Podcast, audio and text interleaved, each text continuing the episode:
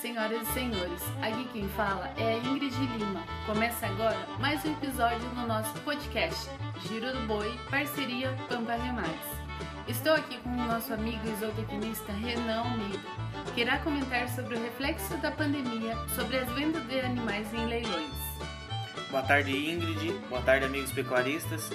Então, o mercado de leilões de gado migrou para o virtual e essas vendas estão superando a casa dos milhões.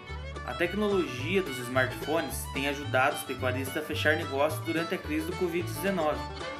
No início, os produtores tinham um pouco de desconfiança em levar os animais e também adquirir. Foi um período de adaptação, mas depois de 30 a 40 dias já sentiram firmeza em participar dos leilões virtuais, sendo para vender ou comprar.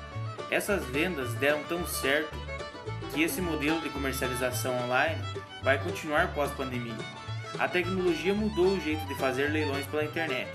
Agora dá para assistir os vídeos dos lotes, conferir a ordem de entrada dos animais e até dar lance pelo celular. Mesmo com a pandemia, a bovinocultura de corte se mantém firme no estado de Paraná e em Santa Catarina. Segundo o canal Rural, no dia 4 do 9, a cotação da arroba do boi gordo foi de R$ 228,50 no estado do Paraná e R$ 227,50 no estado de Santa Catarina.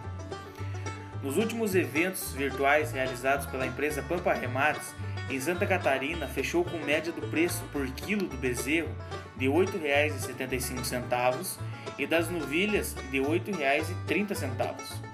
No estado do Paraná, fechou com média dos bezerros de R$ 9,12 e das novilhas R$ 8,70. Muito obrigada, Renan. Eu que agradeço. Para mais informações, acesse o site www.pamparemates.com e também nos acompanhe pelo YouTube, no canal Pampa. Então, ficamos por aqui com mais um episódio Giro do Boi. Até a próxima e espero que tenham gostado. Pampa Remates, o lance que faz a diferença.